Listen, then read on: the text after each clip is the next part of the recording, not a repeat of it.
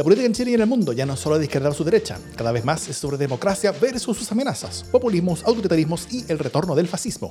Las amenazas a la democracia crecen y tienen sus espacios y medios. La defensa, promoción y proyección de la democracia también merece los suyos. Ese es nuestro objetivo. Soy Jimena Jara desde el Parque Salvador, donde hoy día no pasa nada de nada.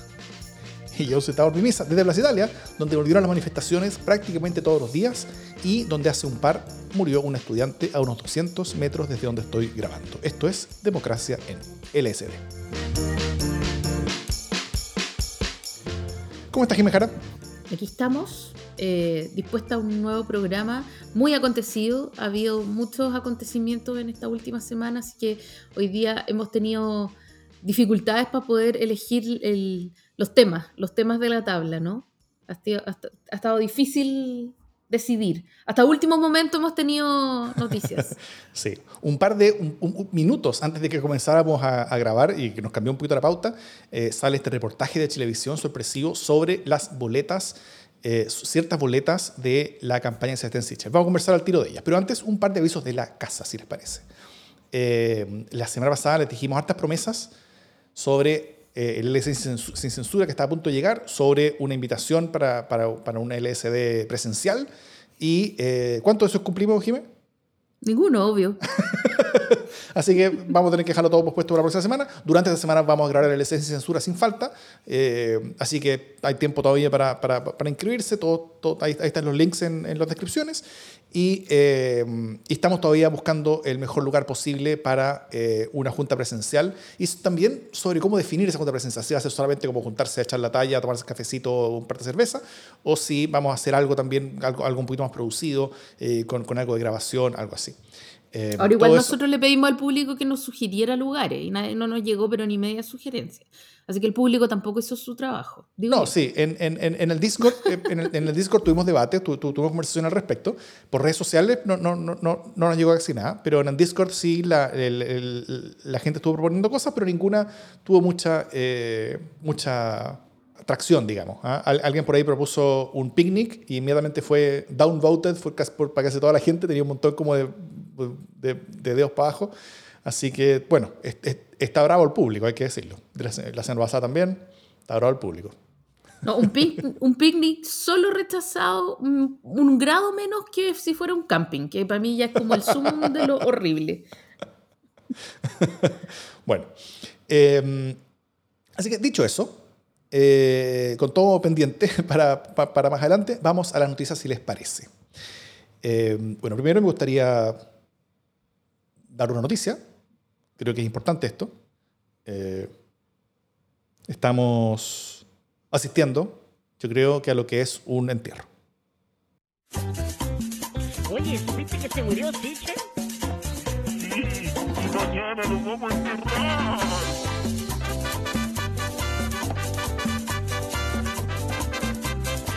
Que se murió Sichel, lo viste de profesión. Si Pepe la zanja, cantamos esta canción. Que se murió Sichel y el gas nunca más subió. Resulta que es abogado, diez veces lo repitió. A Sichel la entierran hoy, a Sichel la entierra mañana, a Sichel la entierran hoy. Y a Sichel lo van a enterrar.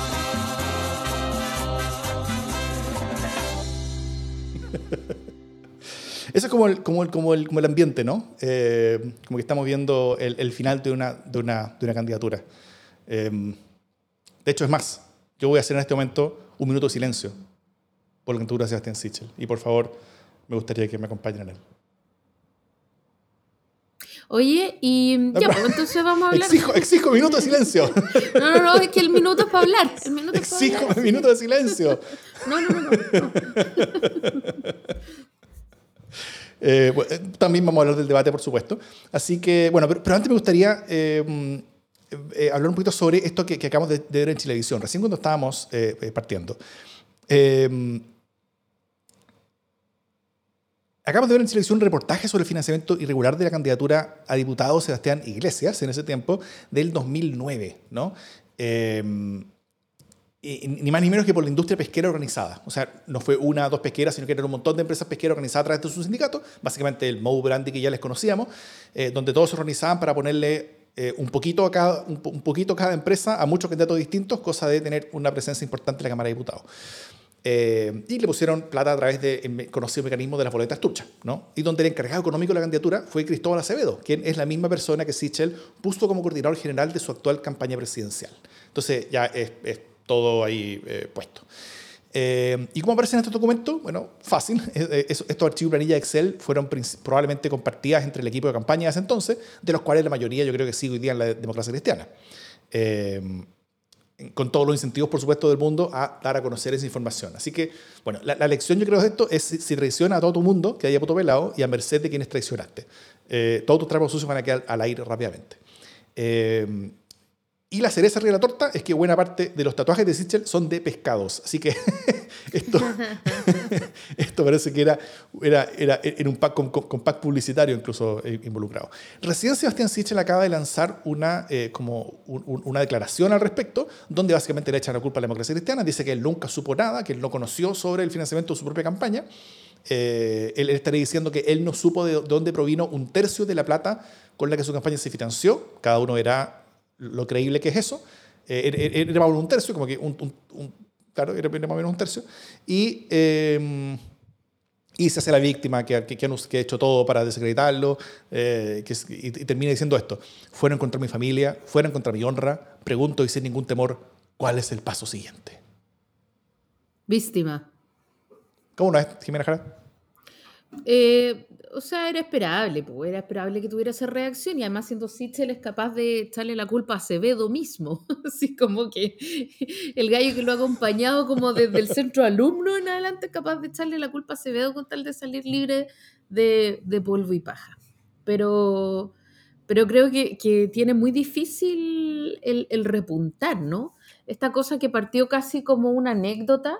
Eh, todo, todo esto por querer negar que era lobista. O sea, esto empezó, este, esta búsqueda de, las mentiras de Sichel partió eh, a propósito del decirle, bueno, y además fuiste lobista, no, no fui lobista. Eh, yo creo que de estar tan arrepentido de haber dicho eso, porque después de eso le salieron, le fueron saliendo uno tras otro todos los actos de lobby, eh, y entonces ha sido buleado una y otra vez desde todos lados y por supuesto con singular alegría por parte de la democracia cristiana. Así que ahora está, está pagando todos sus pecados. Pues efectivamente las traiciones se pagan, sobre todo si tienen, si tienen la contabilidad tuya, ¿no? Eh, ahora, a todo esto, e, en el reportaje de Chilevisión, eh, en el que aparece Matamala, y que es un, reportaje bastante magistral por lo demás, hay, cameo, hay un cameo maletero a Lagos diciendo vote por Sichel, que es como una pura maldad. Eh, y hay un cachamal a, Walker, porque por si acaso, ¿cachai? Por, por también el financiamiento, ¿no? Así que ahí se repartieron coscorrones. Sí, pues de hecho, de hecho en, el, reportaje eh, ahí, ahí cuenta que efectivamente varias de las personas que ya fueron eh, investigadas por todo este tema fueron candidaturas de la democracia cristiana. Eh, al, parecer fue, fue a través de ciertas, ciertas conexiones que ya existían dentro de ese partido en ese tiempo y, y la declaración del mismo Sichel dice la palabra democracia cristiana en casi todos sus párrafos. Entonces, entonces claramente ahí, ahí, ahí está claro como, como, como hacia dónde van a querer al menos compartir las culpas. Eh, lo cual, bueno, eh, hay, que, hay que hablar. Eh, ¿Cuál Walker era al, senador Walker, el senador que era, de, que, era por el sur? El que, el que, ¿cómo, ¿Cómo se llama el senador? Patricio Walker. Patricio Walker, sí. Él fue el mencionado el, el, con el cambio el reportaje. El reportaje fue cortito, pero recomendado todos verlo. pero filoso. Claro, o sea, mira, ayer un, un, un reportaje que, que, no alcancé a ver por tiempo, justo antes del debate, sobre Ancalao, como y, todo eso por Megavisión, hoy día esto por Chilevisión sobre eh, Sichel y, y, terminado el reportaje de Sichel, en el canal 13 hay un reportaje tremendo sobre eh, el, parque intercomunal y cómo se manejan las platas entre las comunas que lo administran, donde parece que también hay bastante plata oscura. Eh, mira, la prensa televisiva está, está haciendo su pega. Sí, está definitivamente se puso pesada la pista. Y, bueno, yo creo que la gran pregunta, ahora que, vemos que, o sea, yo esperaría que Sichel baje otro resto con esto, porque queda súper en claro que, hay harta oscuridad en su pasado político y también en su presente.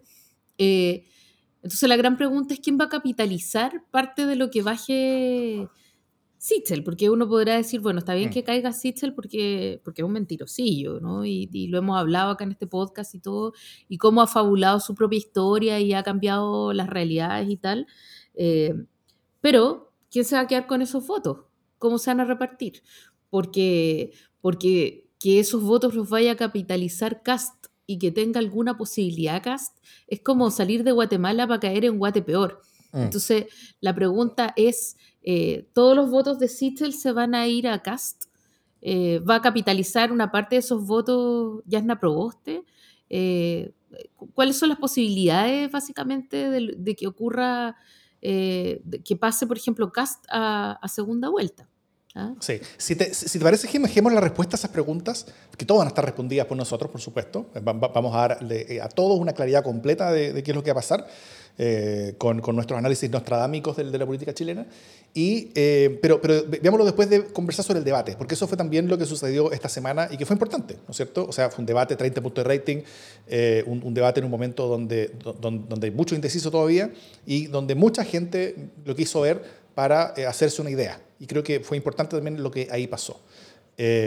dicho eso, simplemente antes de, antes de ir para allá, eh, yo creo que efectivamente tiene muy, muy, muy cargada la vista Sitcher con respecto a la respuesta de esta, esta respuesta, de esta explicación que está intentando construir eh, sobre, sobre, esta, sobre este, los resultados de esta investigación, porque esto, esto, no es una denuncia simplemente, sino que están los documentos, está, eh, la, el reportaje de Chilevisión fue suficiente, y de CNN fue suficientemente bueno como en dibujar todo el canal de la, de la Plata, de dónde salió, por dónde pasó, por quién pasó, quién puso una boleta y quién financió finalmente.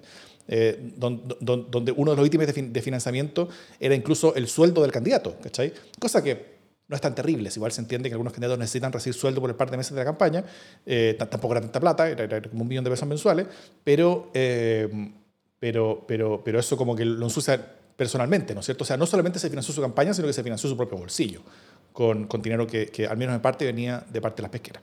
Entonces, eh, y, lo que yo veo es que efectivamente lo tiene muy cuesta arriba por las mentiras que ya le han pillado. O sea, por esa, por, por, por, primero por, lo que le costó sacarse que, que, ya había sacado el 10% y por cómo intentó cubrirse todo eso, pero sobre todo por el tema del lobby. Ahí el daño que Jasna Proboste le hizo en el primer debate y también ahora en el segundo vamos a conversar, eh, creo que fue, fue, fue muy fundamental en el hecho de que, de que hizo que el candidato perdiera su credibilidad en torno a las defensas que él hace sobre sus propias como, como cosas extrañas o sucias. Eh, porque él dijo que no era lobista y a los días siguientes salieron todas las pruebas demostrando que sí lo era. Entonces, eh, eso hace de que, su, de, que, la capacidad que tiene él, ahora para, para, desviar la atención con respecto a la, a, la, actual investigación sea, sea mucho menor al menos, yo creo. No sé, si estás de acuerdo. Estoy de acuerdo y, y como te decía, que, que, debe estar tremendamente arrepentido de no haber dejado pasar eso, porque en el fondo si, mm. si él se hubiera quedado callado, no pasa mayores, pero, pero agarró con la cuestión de Wikipedia, salió perdiendo incluso con lo de Wikipedia, eh, negó que hubiera sido lobista, salieron todos sus compañeros lobistas a decirle, oye, yo hice lobby contigo, eh, entre medio y bastante feo salió lo de su familia. Y, ojo que nadie enganchó con eso, ¿ah? nadie enganchó con el rollo de la infancia ni nada. Todos dijeron como que no, no corresponde hablar de eso. Pero lo que queda súper claro es que le gusta contar cuentos. Eh, y que siempre le ha gustado contar cuentos. Entonces, eh, que su identidad no es clara, que no tiene ningún problema en cambiarse de bando políticamente y que sus principios eh, son como los de Groucho Marx, pues, ¿no? Esto, si, no le gustan, los puedo cambiar por otros, ¿no? Eh, entonces, y, que se ha pasado la vida básicamente cambiando de principios y de lógicas. Entonces, eh, que, cambie, por ejemplo, respecto del cuarto retiro, de no querer sacar la plata a querer sacar toda la plata, no es nada raro eh, en un tipo que se basa o que basa básicamente su acción política en eh, el sentido, no en la oportunidad, sino en el oportunismo. Porque sabemos que la política es oportunidades, pero en este caso es oportunismo, ¿no? O sea, su plasticidad eh, es bien grosera por decirlo de alguna mm. manera, y eso hace que la confianza que le pueda tener en el, electo, el electorado, que es un hombre eh, de una línea o que es un hombre que, que es independiente, que básicamente es súper libre, que es la pesca que él ha querido vender, eh, literalmente la pesca, eh, empieza a quedar enterrada con, con, toda esta lógica de que, de que ha ido a buscar el favor de todo el mundo. Además, a todo esto, eh, hoy día mismo, hoy día martes que estamos grabando, eh, el senador Elizalde reveló un, otra cosita, que es que, que es que cuando él estaba recién nombrado ministro, recordemos que... en el segundo, segundo gobierno, ¿no? En el segundo gobierno de Michelle Bachelet, Álvaro Elizalde era vocero del, durante la campaña y fue eh, consecuentemente nombrado ministro secretario general de gobierno. Eh, y entonces cuando estaba recién nombrado ministro secretario general de gobierno, dice él, y todavía no asumía, lo llamó Sitzel desesperado porque él, que quería, él quería ser el subsecretario de, de. Eh, entonces, eso lo contó Elizalde hoy día, se la tenía guardada. Eh, y dice, bueno, se nota que siempre ha estado desesperado por los cargos, por el poder y por llegar en cualquier lado. O ser un gallo que tantas ganas tenía de ser eh, ministro o subsecretario con Michelle Bachelet como con Piñera. O sea, tanto da, ¿no? un gobierno que otro. Como que importaba poco. Por eso, tres de los últimos... Bueno, vamos a hablar de eso. Ya, vamos al debate, ¿no? Eh, que, que fue como raro en cuanto a formato, fue bastante entretenido, al menos tuvo, tuvo, muchas cosas, entre las confusiones por el formato mismo, entre, entre, entre algunas peleas. Eh, esta, esta figura extraña como en la mitad del debate, de como, como, del, como, como, del, como, tipo reality, como de los amenazados por convivencia, donde pusieron como a Tigles uno frente al otro, con los candidatos sacando como nombre de una pecera, con Yasna Proboste sacando el nombre de Sichel y, con una cara como que se había ganado el loto. eh, eh, eh pero, pero, pero, pero hubo, eh, quizás ya, ya cuando estén escuchando este podcast ya, ya, ya van a haber habido muchos mucho análisis sobre, sobre, el debate, pero, pero tal vez eh, resumamos un poquito em, los desempeños personales, ¿no? Eh, tal vez partamos por, por los candidatos menores, o sea, como, como, como Artés o Meo. ¿Cómo, cómo tuviste a, a, las candidaturas menores en, en qué fue lo que lograron, qué fue lo que hicieron, cómo quedaron? Eh, Jimena Mira, a mí me parece que Artés es bien predecible en general. Em, y, tiene una línea de narración que uno le puede gustar o no, pero que es esperable y que él se mantiene en esa línea, ¿no? Eh, es súper combativo, eh, eh, evidentemente él responde a un perfil ideológico, y, pero dice algunas cosas sensatas entre medio, entonces es como, de alguna manera va dando combos menores que, que, igual animan la conversación. no le asigno mayor importancia en ese sentido. Pero, pero digamos que su, su, su, despliegue estuvo de acuerdo a lo esperable y de acuerdo a cómo ha sido históricamente eh, su performance. Y a mí, Meo, fíjate que me gustó mucho. O sea, no, vamos, no me gustó como para creerle ni para votar por él, desde luego.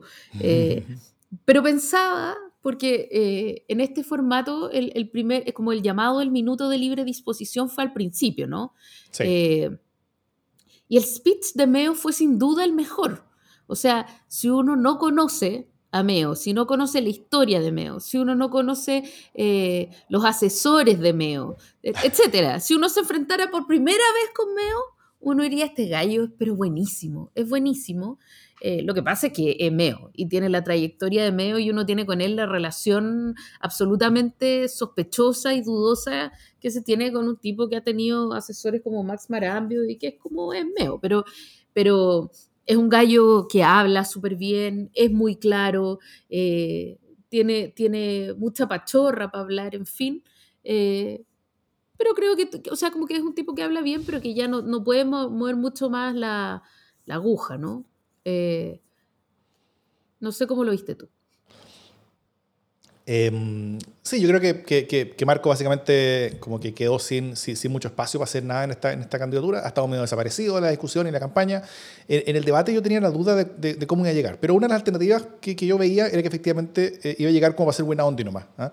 Como, para, como para pegarle a los candidatos de derecha, para, para para hacer buena onda tanto con, tanto con Proboste como con Boric, independiente de cuál sea el escenario, eh, hace la segunda vuelta y hace la presidencia, él quiere quedar bien puesto nomás, quiere, quiere, encontrar un lugar para, eh, eh, para sí mismo, quiere no perder protagonismo, entonces, entonces por eso fue, fue yo creo que muy generoso con Boric, donde básicamente en el, en el, intercambio entre ellos él le preguntaba sobre su programa a Boric, ¿no es cierto? Que fue parecido a lo que Boric hizo con Yarna. Vamos a hablar tiro de eso. Y, y, por, por, lo tanto yo creo que, que, que, me veo como que a, al menos ahora está más presente, en el debate pasado no estuvo, lo cual evidentemente eso es una diferencia, y, eh, y, y, por eso eh, tal vez él termine ganando un poquito, pero, pero, yo creo que, que, que, no explicó cuál es su aporte diferenciador, básicamente, por qué alguien debería votar por él. Yo, yo francamente, hoy, hoy entiendo porque la gente, por, porque hay algunas personas, dos o tres... Eh, eh, nostálgicos del, del, estanilismo que votan por Artés. Eh, entiendo como la cultura que está detrás de París, ¿no es cierto? Esa, esa cultura de ser tu propio jefe, tan masculina, tan, tan, tan como, como, como, como, aspiracional, eh, al mismo tiempo que, que alérgica a, las élites y al, y, al, y al, poder, que es como una forma como derecha popular, básicamente. entiendo, por supuesto, muchos votantes de Sitch, votantes de Kass, votantes de, de Proboste, pero votantes de, de Boric, por cierto, pero votantes de de MEO yo no entiendo cuál es la lógica realmente. Y no son pocos, o sea, son 5 o 6% que están diciendo, entre 4 o 6% según la encuesta, que están diciendo MEO como respuesta. Y, y, yo hoy día no entiendo, eh, ahí, ahí, ahí, como que me falta un, un, un, un estudio eh, antropológico que como, que como que muestre eh, quiénes son esos votantes, qué piensan, qué es lo que quieren y por qué están pensando que, que MEO es la principal opción para ellos. Eso, eso creo que es raro. Eh, y Artés, sí, pues, está en su personaje y se mantuvo en su personaje. Fue, fue muy gracioso cuando, cuando acusó a Boric de, como de subirse al árbol y, y, mirar a Estados Unidos, ¿no es cierto? Como una persona entregada como al poder, eh, como, como, como, como, al poder del imperio. Eh, aquí en el, en, el, en el, chat justamente nos, nos, nos, contaban que si es que Hadwe hubiera ganado la primaria, probablemente eh, Artés en el cara a cara le habría hecho Hadwe otro un amarillo, lo cual habría sido más gracioso aún. pero nada, son, son, son personajes. También, le dijo, también cuando le dijo a Cast eh, que Dios lo quería mucho porque si no nos explica que esté aquí todavía, que uno no entiende bien qué quiso decirle, pero fue como... Uh. uh. Arte es una de esas personas con la que yo preferiría no, no enojarme nunca. Yo, yo, yo conocí a Arte una vez, fui, fui a la radio La Clave eh, a, a, una entrevista con, con, con Roca Balbuena y justo antes de mí estaba Eduardo Artés. Y Roca Balbuena como que se agarraba para el huevo de Artés y era y, y, y Artés como que entre, entre que estaba en el hueveo, entre que hablaba en serio, eh, y después pude saludar a Eduardo Ortez en la mano y, mi mano se volvió, desde ese momento mi mano derecha es una mano estalinista. Izquierda. Ah. claro, mi mano derecha se convirtió en izquierda, exactamente. Eh, no, me, no me lo he de entonces, no mentira. Ya, eh, vamos a, lo, a los más importantes tal vez. ¿Cómo tuviste a, a José Antonio Cast? yo creo que él eh, no tuvo un despliegue tan fuerte como la vez pasada, pero ah. de todas maneras estuvo, se mantuvo bien, ¿no? Tampoco te voy a decir que bajó el registro, ¿no? Lo que pasa es que creo que la otra vez estaba muy eh, acodado, estaba muy cómodo, estaba muy, muy dentro de su personaje. Eh, y, y ayer estaba un poco menos eh, cómodo, pero, pero tampoco, tampoco fue una vergüenza. He leído algunos comentarios que dicen que, que Boric lo sacó de sus casillas. Eh, sí, creo que le tocó un poco la nariz, las narices, dicen los españoles, pero, pero, pero tampoco como para hacerlo perder su, esa calma horrenda que tiene. Mm. Eh, sí, estoy de acuerdo. Creo que creo que creo que tuvo un debate relativamente bueno. Eh, de nuevo, pero no fue tan bueno como el anterior. Se salió de sus casillas. Eh, fue más interpelado, lo cual es súper esperable porque subió la encuesta. Entonces, antes era, era más bien como un, como un side show, que era como problema de Sichel no más mantenerlo, eh, como mantenerlo acotado. Hoy día ya es como problema del resto también. Así que, así que Cast fue, fue tan interpelado como Sichel, casi tan interpelado como Sichel al menos, yo diría. Entonces, claro, fue, fue, fue, más el cast de 2017 que el cast de 2021, que, que, que, siempre había sido como una especie como de, como de, como de persona zen, ¿no es cierto? Como persona como que, como que estaba siempre contenta, que hablaba siempre bien bajito, muy calmado, siempre hablaba. Pero cuando le dijeron que sus viejos eran nazis, claro, se le fueron el cholo al canasto y, y, y, y, se le tiró toda la pachotada facha gacha encima de Boric. Em, eh, lo cual beneficia a Boric. Lo cual sí, beneficia a Boric, pero también, bueno, ahí, ahí me, me, gustaría también decir después un par de cositas al respecto. Eh, Sebastián Sichel, ¿cómo tú lo viste? Eh, no, él estaba súper acorralado, o sea, a mí me parece que no hay, dos, no hay dos lecturas acá. Él venía muy mal parado ya, ¿no? O sea, venía de varias semanas en que le daban y le daban y le daban por, por todo, básicamente. Eh, por, por los retiros, porque no lo pesca ni su coalición, porque eh, tiene que cambiar de opinión y plantear un plan de urgencia, es como para sacar toda la plata cuando no lo pescan con que no saquen la plata, eh, porque dice que no es lobista y es lobista y salen todos a dar testimonio, entonces finalmente venía súper incómodo. Eh, para él era mejor que no hubiera habido este debate, ¿no? Porque él sabía que la pregunta que le hizo Yasna se le iban a hacer sí o sí. Si no se la hacía a Yasna, alguien más se le iba a hacer. Eh, ahora, es curioso que haya llegado hasta tan adentro en el debate sin que nadie le haya preguntado lo que le preguntó Yasna finalmente. Eh, pero, pero él sabía que iba a ser incómodo y estuvo incómodo. Y después de que, del cara a cara con Yasna Proboste, me parece que estuvo muchísimo más incómodo. Sí, él, se vio eh, muy, muy derrotado, eh, sobre todo después de ese momento. Como que mirando el celular, recibiendo, recibiendo eh, como que para mí es, como parte del resumen de todo esto, el hecho de que, de que ni siquiera ha sido tema el que haya recibido, el que haya mirado su celular para recibir así como indicaciones de, de, su equipo en medio del debate, lo cual es hacer trampa, básicamente, pero a nadie le importó, porque como que está tan en el piso que como ya no importa, ¿cachai? Como, como, como que a la gente le importaría eso si, si, si fuera un candidato que está arriba pero, pero como que en verdad fue tan, tan, dramática su caída que, que como que, que, como que no importa ni siquiera eso, ni, siquiera que estar recibiendo celular en medio del debate, lo cual debería ser completamente impresentable para cualquier candidatura. Eh, sí, Sichel yo creo que fue el que más perdió. Eh, yo creo que todos le pegaron muy duro, salvo Cast, Cast no, no le pegó realmente.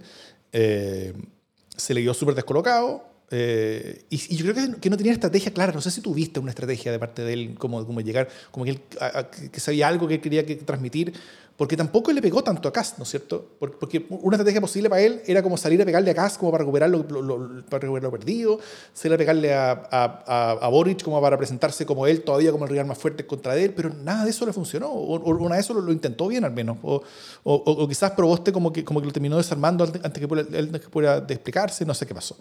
Pero se le vio descolocado eh, y, y, y yo creo que de quienes aún lo apoyaban y tenían dudas, porque ya muchos dejaron de apoyarlo, ¿no es cierto? Las dudas hicieron que muchos se fueran ya. Eh, entre quienes seguían ahí y, tenían dudas de irse, yo creo que muchos de ellos se espantaron y se fueron. Y, tal como tú dices, algunos se van a ir para acá, otros para Proboste, otros para, no sé, París, otra opción, otros se van a quedar en la casa. Hay, eh, eh, importa mucho cuántos sean para, para, qué lado, eso no lo sabemos todavía.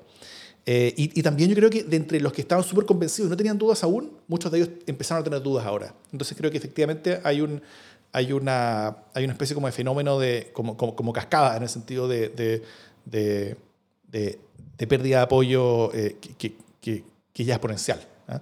Eh, así que yo lo vi complicado. ¿Cómo tuviste ya probaste, Jiménez? Bueno, estuvo indudablemente mucho más sólida eh, que, en, que, en, sus otras performances. Fue el mejor debate, creo yo, para Yasna Proboste. Eh, casi a la altura del primer debate que ella tuvo antes de la consulta ciudadana, donde también se le vio muy cómoda.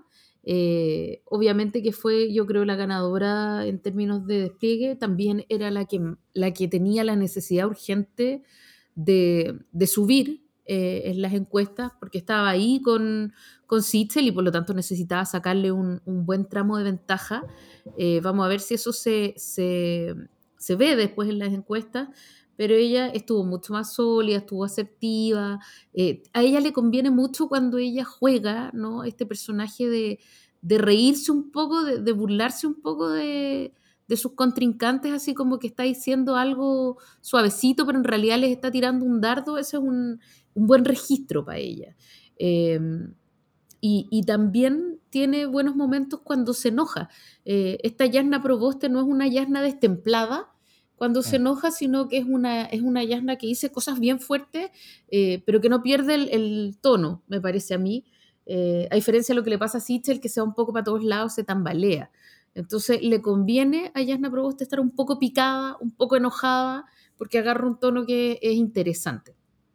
Eh, y no estaba nerviosa, o sea, tenía buen manejo de, de al menos tenía mejor manejo de su programa, ¿no? Y, y de las propuestas que le, que le hacían, de las preguntas que le hacían. Así que creo que mm. se manejó bien. Ella sabía que esta era la oportunidad de, tomar el toro por las astas y creo que la aprovechó. Bueno, era, una oportunidad. mucho se habla que la oportunidad del debate basado eh, y, que, y, que, ahí no la aprovechó, o, al menos la aprovechó mucho menos que, que, que ahora. Y yo sí creo que Yana Proboste fue la que más ganó en este debate, en la que mejor mejoró su posición relativa al menos. Eh, tuvo un desempeño mucho mejor que en el pasado, estoy de acuerdo. Eh, y yo creo que demostró lo que importa la experiencia política, ¿no es cierto? O sea, como, como que se vio con una altura distinta. Y no, y, no prefiero como al cajoncito que le pusieron debajo, cosas de estar como a la altura de los demás, sino que, sino que, eh, como que se vio de altura política. Y eso, y eso, eh, y eso creo que se notó. A, a, diferencia de la mayoría que le gustó mucho la interpelación con Sichel, que, que yo creo que fue muy importante para, para el derrumbe de Sichel, eh, creo, que, creo que el mejor momento de Yana Proboste no fue ese, sino que fue su respuesta sobre la acusación constitucional a Piñera, donde también fue bastante golpeadora, pero, pero, pero desde la ética, desde la moral, desde, desde, la, desde la imagen de Chile. Y, y, cuando alguien se pone a defender la imagen de Chile en ese escenario, eh, es presidenciable. Que, queda como una persona de, de, altura presidencial. Y eso es lo que uno intenta buscar en un debate. Así que creo que fue bastante ganancia. Eh, el final de Diana Proboste yo, yo, yo, lo vi mucho más débil, pero al final fue como, e, e, era más de la una y media de la mañana, así que yo creo que poca gente vio ese final. Eh, no, no, no, no, no, no, la, no la afectó mucho. Creo que ya a esa hora estaban todos débiles. Claro, sí, sí, sí. Como que, como que, ya, como que todos tenían ya ganas de irse. Creo que el, que, que el debate también tenía planificado como cierres por candidatura. Eh, pero, pero a la una y media ya era como que no tenía sentido. No, pero además ese último bloque con, con Astorga, con Astorga. fue muy latero. O sea, yo sí. creo que, de, de, o sea, no estamos, estamos hablando, se supone, los candidatos, pero eh, si me permití una palabra, el formato, o sea, yo creo que de todos los bloques ese fue el más desordenado. Eh, Astorga se le fueron en collera los tiempos, él estaba sí. como retoneando a todos los candidatos, entonces una lata porque tenía a todos los candidatos picados, o sea, eh, evidentemente el tiempo no daba, cuando a todos les faltaba mucho tiempo de sus respuestas es que el formato está malo, ¿cachai? Claro. Eh, como que amenazó a la llana, se va a quedar sin tiempo, ¿cachai? Como... Entonces eso no permitía que, que, se cerrara bien porque fue muy caótico ese, ese blog, creo yo. Sí, eh, y, y, tampoco se aprovechó mucho para hablar sobre economía, que yo creo que a mucha gente le interesa mucho el tema. Lo pusieron a un, último tema y, y, y, creo que tampoco se aprovechó mucho temáticamente. Efectivamente, a esa hora creo que todo el mundo se quiere ir para la casa. Los candidatos se quieren ir para la casa, ya no, ya no quieren más guerra. El mismo Astorga parece tenía que irse para la casa. Creo que uno de los, de los otros periodistas ya se ha ido para la casa, como que, un, como que uno se había levantado antes. Eh, el camarógrafo, yo, el camarógrafo el, el, el, gallo, el switch, todo el mundo quiere irse para la casa. Entonces, como que, como que eso se notó en la transmisión finalmente. Eh, eso. Yo, yo, hasta ahora pensaba que, que, que, que Proboste había tenido como la principal falencia de ella, era poder demostrar que ella era una candidatura suficientemente buena como para cambiarse a ese barco, ¿no es cierto? Como cambiarse a las naves, desde otras jazz naves. Eh, o sea, la, la, el derrumbe de Sichel no, no había implicado un alza importante Proboste. Eh, el, el, el, alza que se ha visto ha estado siempre como en el margen de error de, de, de, de las encuestas. Eh, porque Sichel ha caído bastante y, y, buena parte de eso se ha ido para acá, ¿no es cierto? Y algunos pa, pa, pa, como para indeciso. Eh, y Proboste no había sido capaz de, de, de, captar eso. Yo creo que ayer, que, que, en el debate que vimos, efectivamente sí pudo captar algo, va a poder captar algo de eso, no sabemos cuánto, no sabemos en, en qué dimensión, pero, pero, pero al menos ese, ese, ese, cambio de tendencia puede ser relevante, donde, donde, donde, mucha gente está ya mirándola un poco más tal vez. Eso, en, en, la encuesta sobre todo se decía que entre las personas que están decididas a votar por ella o que podrían decidirse a votar por ella, eh, Jasna Proboste suma más que Boric incluso. El, el, punto es que muchos son, podría decidirme votar por ella, pero no están votando por ella, sino que están votando por otros, o están todavía indecisos de decir que votar o no. Eh, entonces, esa, ese como, como último paso para, de, para conseguir el apoyo de, de, muchos votantes eh, es uno que, que Jasna Proste todavía no había hecho con, con, mucha efectividad. Yo creo que ayer al menos empezó a hacerlo. Eh, no, no, no, terminó el recorrido, le falta bastante, pero, pero empezó a hacerlo. Y el, y el frontrunner, el que va adelante, Gabriel Boric, ¿cómo tú lo viste?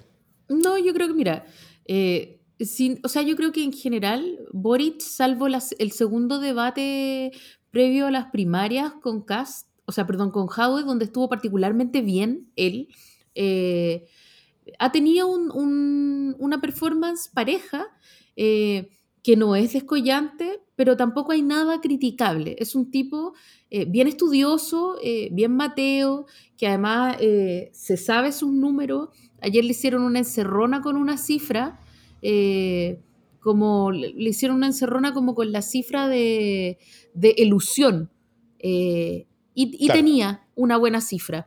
Eh, podría no ser 100% cierta, podría haber, o sea, pero, pero él tenía la cifra eh, y eso es súper interesante. O sea, un gallo que está, eh, se estudió todo lo que se tenía que estudiar, se leyó todo lo que se tenía que leer, tampoco se sale de sus casillas, ni siquiera con las preguntas que le hace Cast, que es un gallo que enerva, me parece a mí, a casi cualquiera.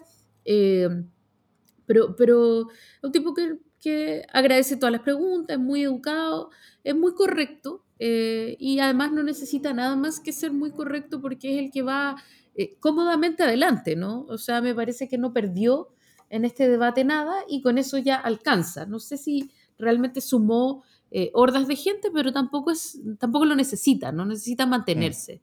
Mm. si se mantiene, gana. Y yo creo que él va en esa línea. Sí, estoy, de acuerdo. Em, de nuevo, no hay, no hay, mucho desacuerdo en este, en, este espacio. Em, e, efectivamente, creo que, que Boric tuvo un debate, bueno, creo que él fue peor que el anterior. El, anterior creo que él fue mucho más presidenciable, fue mucho más, eh, eh, eh, tal vez tuvo mucho más solo como buen desempeño. Él con Cast. al final terminó Cast siendo el que más ganó por, el derrumbe de Sichel, pero, pero, pero, pero Gabriel Boric creo que tuvo el mejor desempeño en el debate pasado y en este fue menos. Eh, pero, yo, pero también no, no, no, puso en riesgo nada, tampoco consiguió mucho más apoyo. De hecho, eh, Boric tiene el mismo problema que Yana, pero en, un, en, un, en, un, en, un, en, un, en, una dimensión distinta, ¿no es cierto? Boric tampoco ha crecido en, lo, ya varias semanas, un par de meses, incluso sin, sin, sin crecer nada, eh, lo cual no es, no es, no es tranquilizador, creo, para alguien que va primero. pero es distinto estar estar como, como, como eh, pegado con 25 puntos que estar pegado con 10. Entonces, entonces eh, eh, para Boric es, es, es, una eventual amenaza, un eventual desafío, pero tampoco es, un riesgo tan grande como quedarse afuera ninguna cosa. Él, está bastante tranquilo. entonces, él yo creo que para esta tampoco siguió, tampoco creció, tampoco creció mucho más, es tal como tú dices. pero tampoco veo, bueno, y, en otro sentido, o sea, como que no veo a gente que, que, que vaya por Boric y que después hay que con dudas después de este debate. Como que, como que no, no, me imagino a nadie. Pero tampoco me imagino a alguien que, que no, ya estaba pensando ya votar por Boric y que haya dicho, ya, Boric es, Boric es la persona. Eh, creo que tampoco él, él, está consiguiendo aumentar eh, su, su, espacio. Y la, y la, pregunta que, que, que, es la importante si es que Boric está pegando a un, un, techo o si simplemente no está convenciendo todavía a un público que está por convencer, eh, que es la pregunta también del resto, del resto de las candidaturas.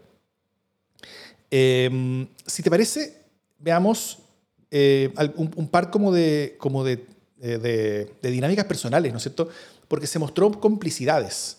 Eh, primero entre Cass y Sichel, lo cual es un poco menos explicable, pero, pero también entre, entre Boric y Proboste. Eh, ¿Por qué tú crees que entre Boric y Proboste no se pegaron, sino que como que se dieron puros besitos nomás y como que fue pura buena onda y, y, y, donde las, las diferencias que se mostraron fueron, fueron muy en el respeto, muy en la, en, como en, en, en, la complicidad finalmente. O sea, una complicidad entre Boric y Proboste. ¿Por qué tú crees que fue eso? ¿Sabéis qué? No tengo idea. O sea, yo como que en verdad es una de las preguntas que me he hecho hoy día. Eh, puedo entender por qué eh, Jasna Proboste no quiere perder el tiempo ahí, en el fondo, porque él es el mm. frontrunner y porque efectivamente eh, se ha dicho mucho que tiene que diferenciarse eh, pero, pero no meterse ahí, no tratar de ser más Boric que Boric, ¿cachai? Eh, y entonces eh, se entiende que es mal negocio para ella meterse en esa contienda. ¿Por qué Boric no le dio a Proboste? es la pregunta que yo me hago. O sea, ¿por qué le hizo esa pregunta que le hizo tan de buen trato, ¿no? Como de de, oye, pucha, tenemos tanto en común, es más lo que nos une que lo que nos separa, eh, hablemos de cultura, hablemos de todos esos temas que nunca jamás se habla en un debate, cultura, por ejemplo. Eh, hablemos de cultura, hablemos de ciencia y tecnología. Eh, de políticas de infancia, claro. De, políticas de infancia, claro, como que, como que quizás tenía sentido sacar a relucir otro tipo de propuestas. yo creo que en ese intercambio Proboste gana más. Eh, pero, pero es una apuesta que hace, que hace Boric quizás para ganarse eh, a una parte de ese electorado, ¿no? Eh, de cara a la segunda vuelta. Es decir, como tenemos un partido socialista que está medio dividido, bastante dividido, y también es importante hacer gestos hacia ese mundo, porque, porque en la eventualidad de que llegara a pasar a segunda vuelta con Sichel, no quiere que ese mundo se desperdigue en pro de, de Sebastián Sichel y para eso necesita tener algún gesto distinto, aunque sea discreto, eh, hacia la candidatura de Yasna Proboste. Es la única explicación que tengo. Puede ser, puede ser. A mí me gustaría, me, también no- nombrar un par de como, de como de cosas que va a dejar el debate, como de cola, como, como de colas como de agenda mediática que puede ser el debate. Eh, y, y no sé si tú, si tú tienes más después. Pero primero a mí me gustaría eh, hablar sobre la herida que nuevamente le hace propuesta a Sichel, ¿no es cierto? Que trajo colación la polémica del debate anterior, donde Sichel había negado ser lobista y después fue mega pillado como excelente asuntos corporativos de una empresa de lobby. Eh, ahí Proboste le recordó que había negado eso, eh, siendo que era verdad, y también le preguntó si era lobista de empresas de gas. Eh, esto por la reciente noticia de, de, de la escasa competencia que existe hoy en la, industria del gas.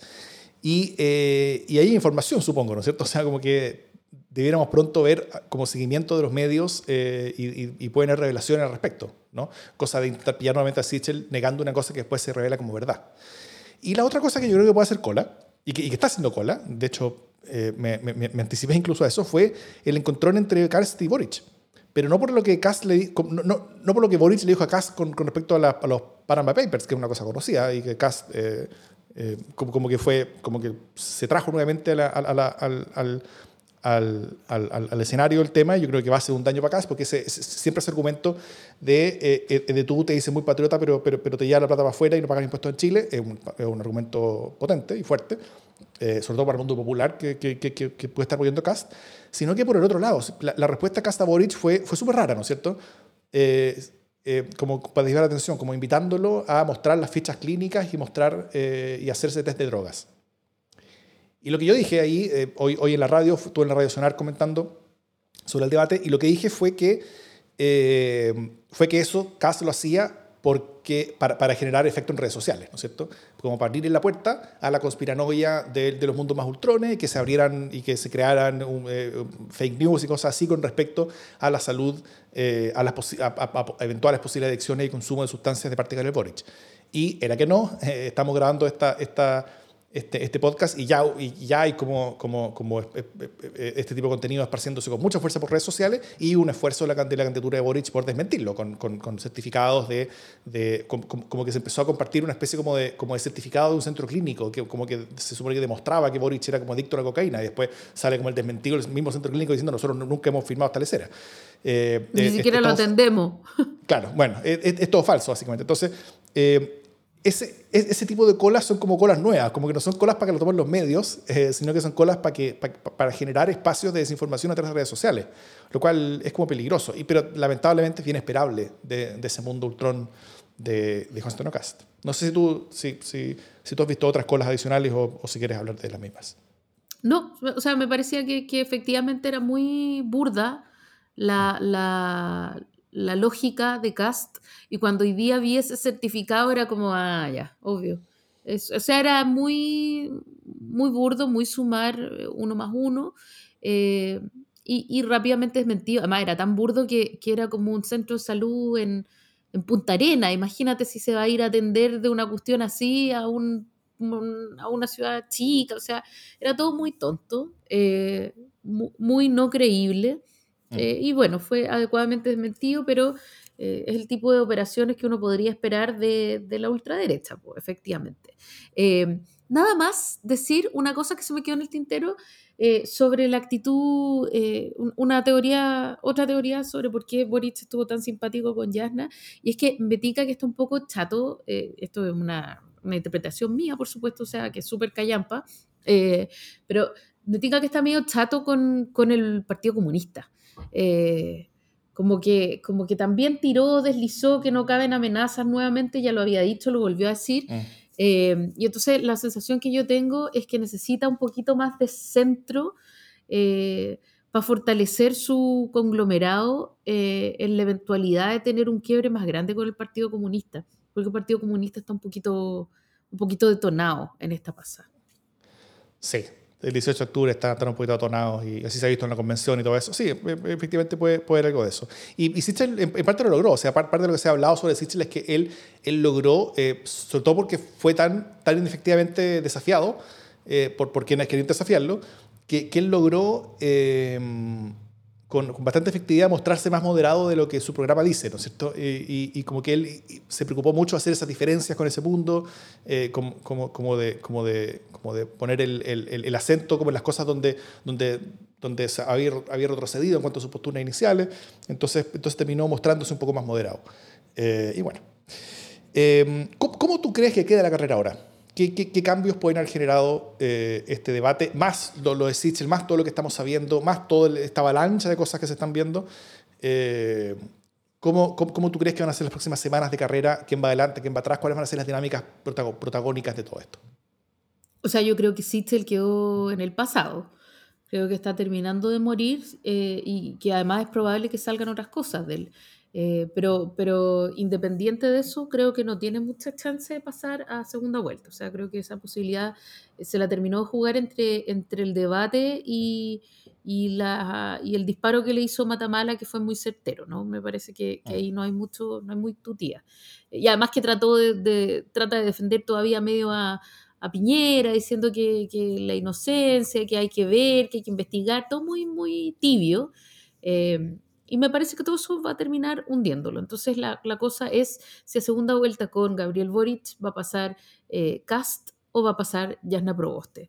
Eh, y yo creo que Jasna Proboste tiene una chance, que esa chance que estaba casi muerta se revivió de alguna manera, que hay una oportunidad, eh, pero tampoco la daría por segura. O sea, creo que eh, hoy día, y a menos que se demuestre lo contrario, siguen pasando a segunda vuelta José Antonio Cast eh, y, y, Gabriel Boric, ¿no? O sea, va a ser una, una, elección, una segunda vuelta sumamente polarizada, a menos que eh, Jasna Proboste eh, logre subir cinco puntos. Y ojo, no parece mucho, pero es bastante en las encuestas sí. y además es bastante más de lo que ha subido eh, en toda esta campaña. Entonces, eh, eh, no, no, es fácil. No, no es fácil, dado con cómo ha oscilado su voto. Sí, estoy de acuerdo. Creo que, creo que el principal movimiento que vamos a ver va a ser una, una disminución aún mayor de Sichel. Eh, algunos van a ir hacia Cas, otros van a ir hacia Proboste. Esto, esto va a ser nuevo, lo de Proboste. Y yo creo que más van a ir hacia Proboste de los que se van a ir para Cast. Así que yo creo que Proboste va a, a, reducir un poquito la distancia con Cast, no lo va a alcanzar inmediatamente, al menos solo, solo, solo por este debate, solo por todas estas cosas. No, no, no creo que alcance a, a José Antonio Cast, eh, pero, pero va a quedar más cerca. Ahora, ¿qué tan cerca? Esa es la gran pregunta. Porque falta el debate de la Archi que va a ser este viernes y después ya es el 15 de noviembre el próximo debate de, de Anatel, que es como ya una semana antes de la elección, que ahí se juegan, todos se juegan la vida. Eh, ya es como una tole-tole donde puede pasar cualquier, cualquier cosa. Eh, así que veo a Sichel bajando harto, Cas subiendo un poco, a Proboste subiendo un poquito más, eh, y, y, a Boric estable más arriba. Él, él no a mover mucho. Eh, claro, la, la, la, pregunta efectivamente sigue siendo quién pasa a segunda vuelta, pero ahora, eh, si, es que, si, es que, si es que antes la pregunta era caso Sichel, ahora la pregunta es caso de Proboste. Eso es lo que es, es como yo lo. Es, o sea, antes, antes era Sichel o Proboste, después fue Sichel versus Cast, ahora es Cast versus Proboste.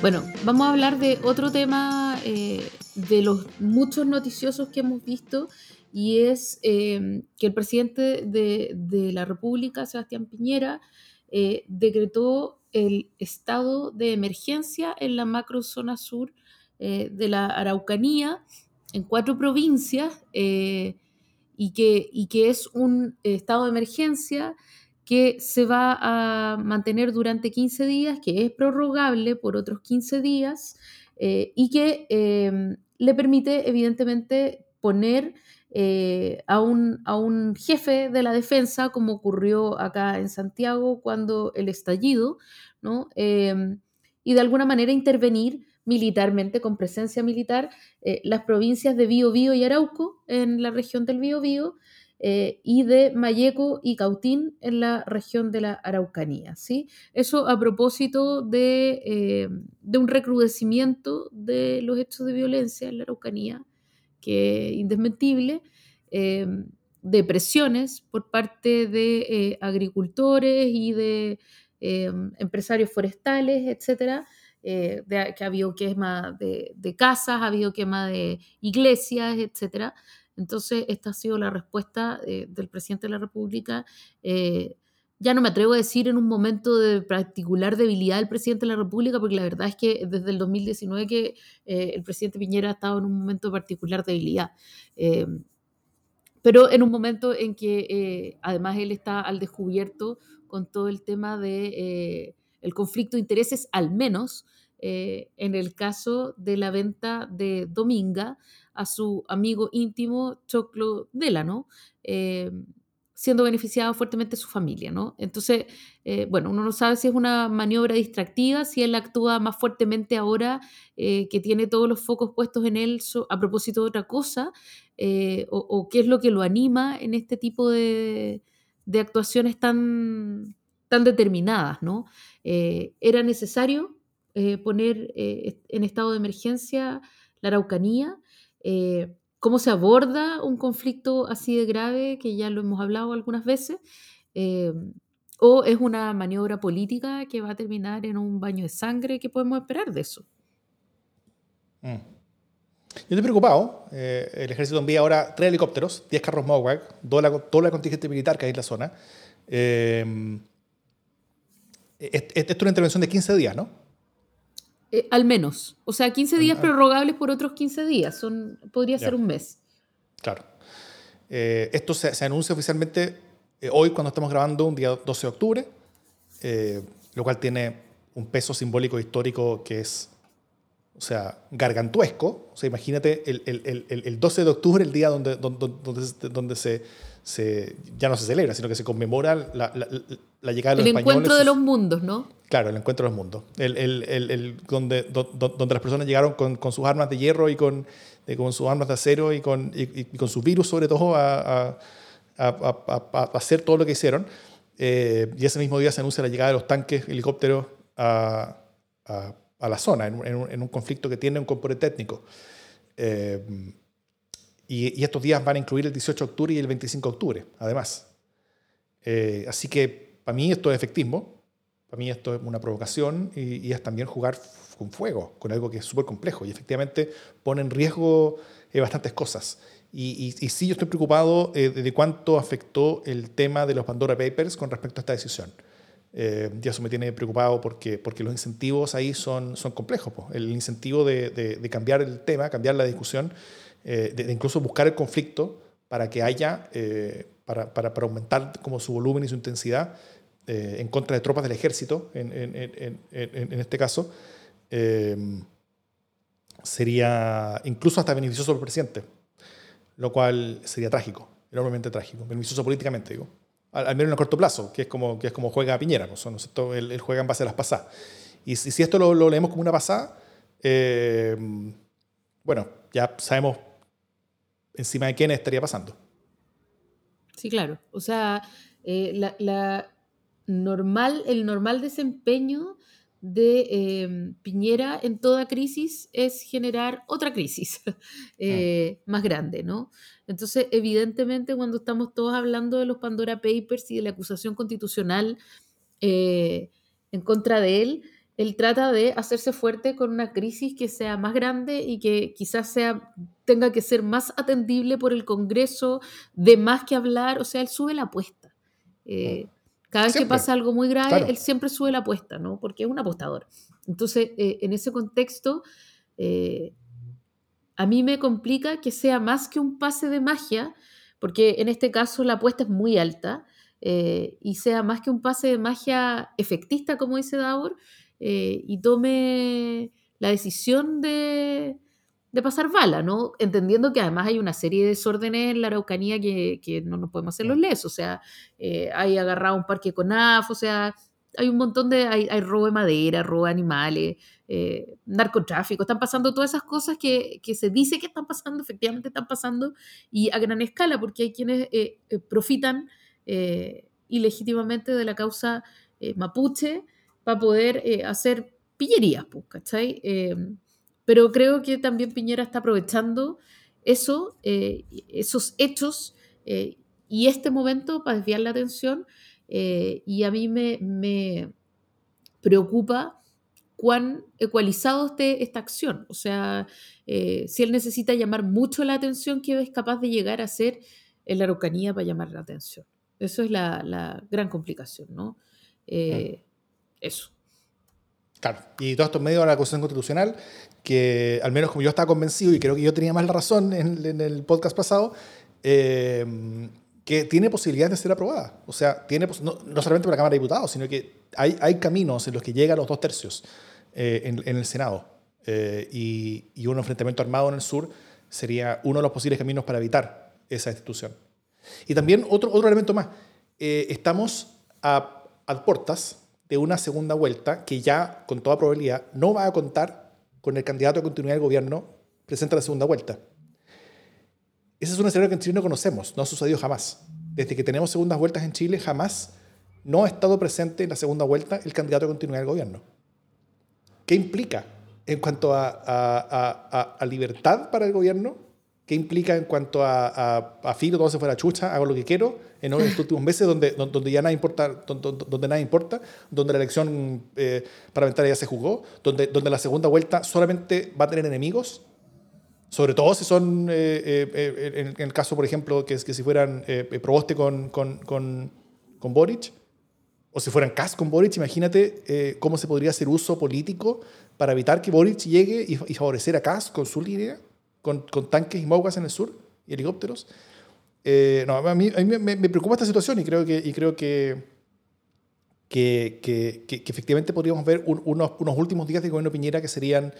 Eh, que, podrían llegar a ser bien críticos. Yo, estoy, yo, yo me declaro preocupado.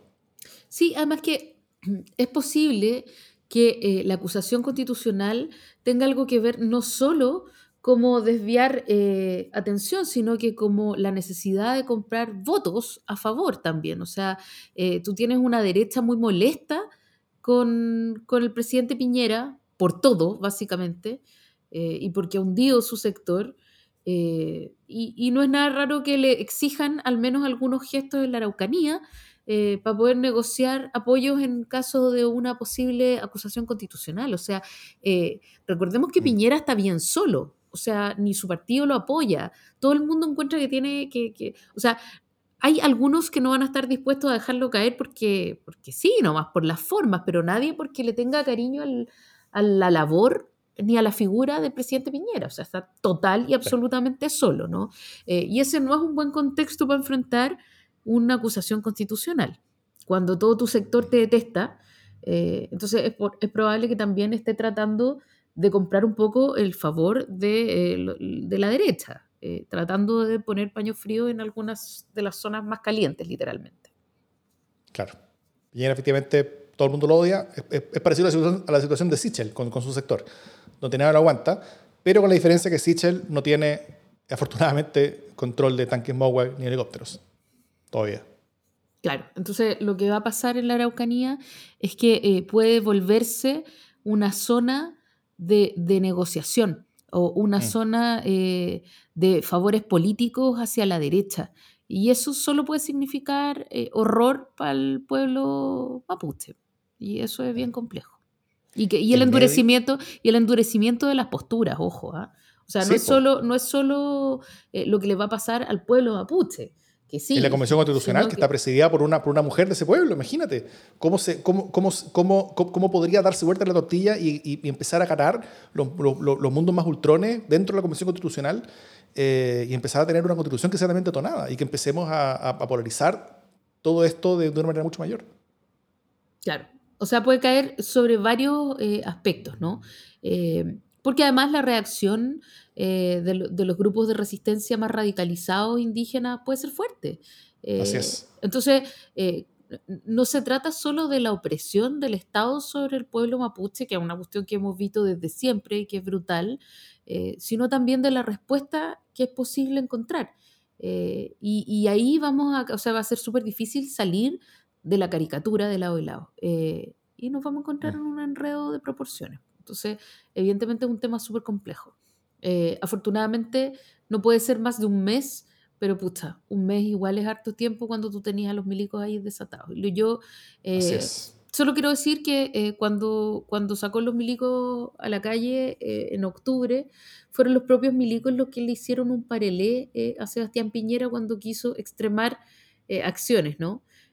Porque los militares parecen haber aprendido algo, por lo menos parecen haber aprendido que cuando los llevan a ellos a la corte, eh, el poder civil no los defiende.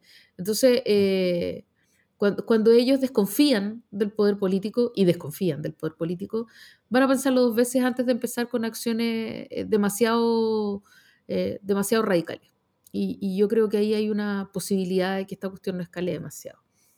Sí, lamentablemente del otro lado efectivamente hay algunos grupos pequeños que sí ven esto como una oportunidad y que van a estar buscando a los milicos para eh, atizar un conflicto que ellos también quieren. Obvio, obvio que sí. Y este es peligro.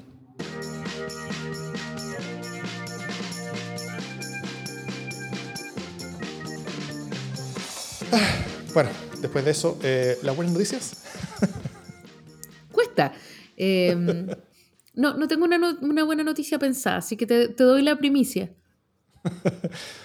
eh, bueno, yo simplemente quiero destacar la aprobación de todos los reglamentos de la Convención Constitucional. Eh, en 78 días desde que comenzaron a escribirse, 96 días desde que la Convención comenzó su funcionamiento.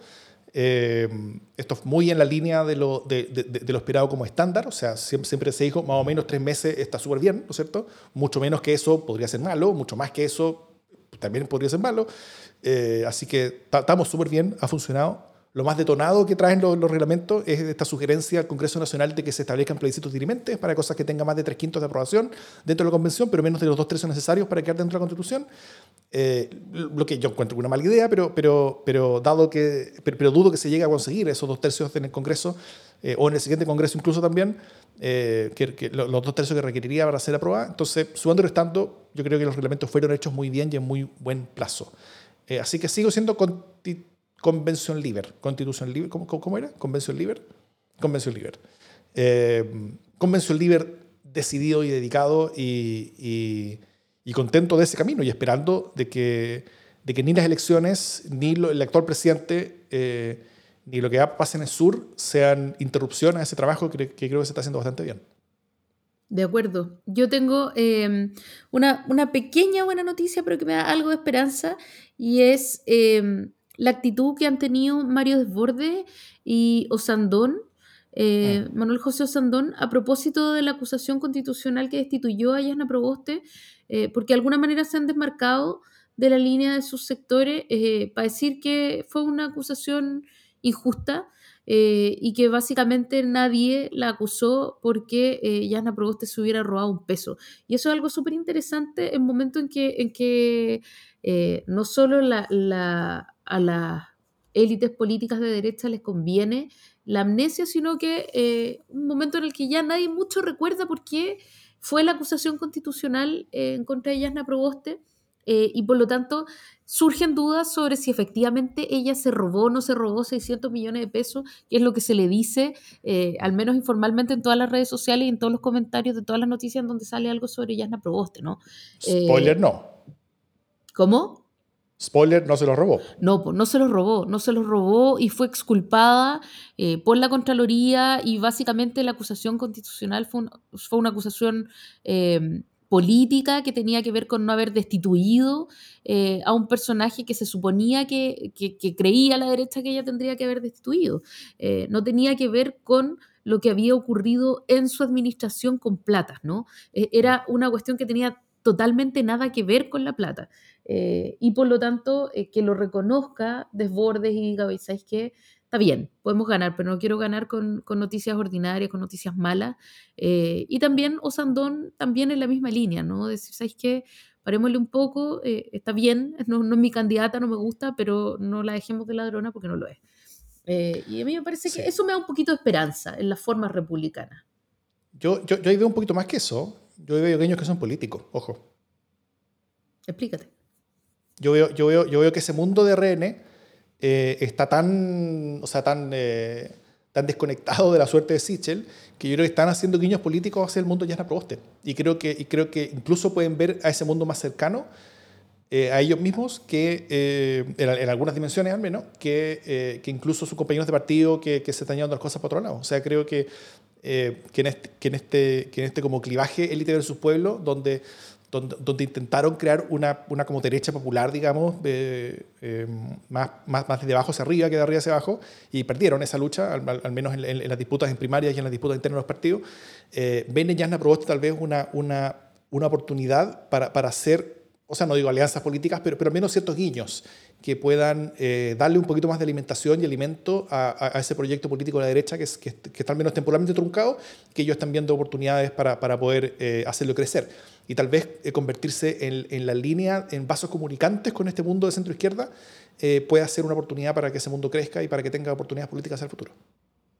Sí, puede ser, no me cabe ninguna duda que para una persona como Mario Desborde, eh, que al final es bastante moderado, eh, una persona como Jasna Proboste sea mucho más cómoda que un, ser como Sebastián Sichel, ¿no? Sin duda. Puede ser. Con José Antonio Cast, sin ninguna duda. Con Sichel, tal vez. Al, menos quedaría ahí como, como, como conexión, claro. Eso. Dicho todo eso, esto es democracia en LSD.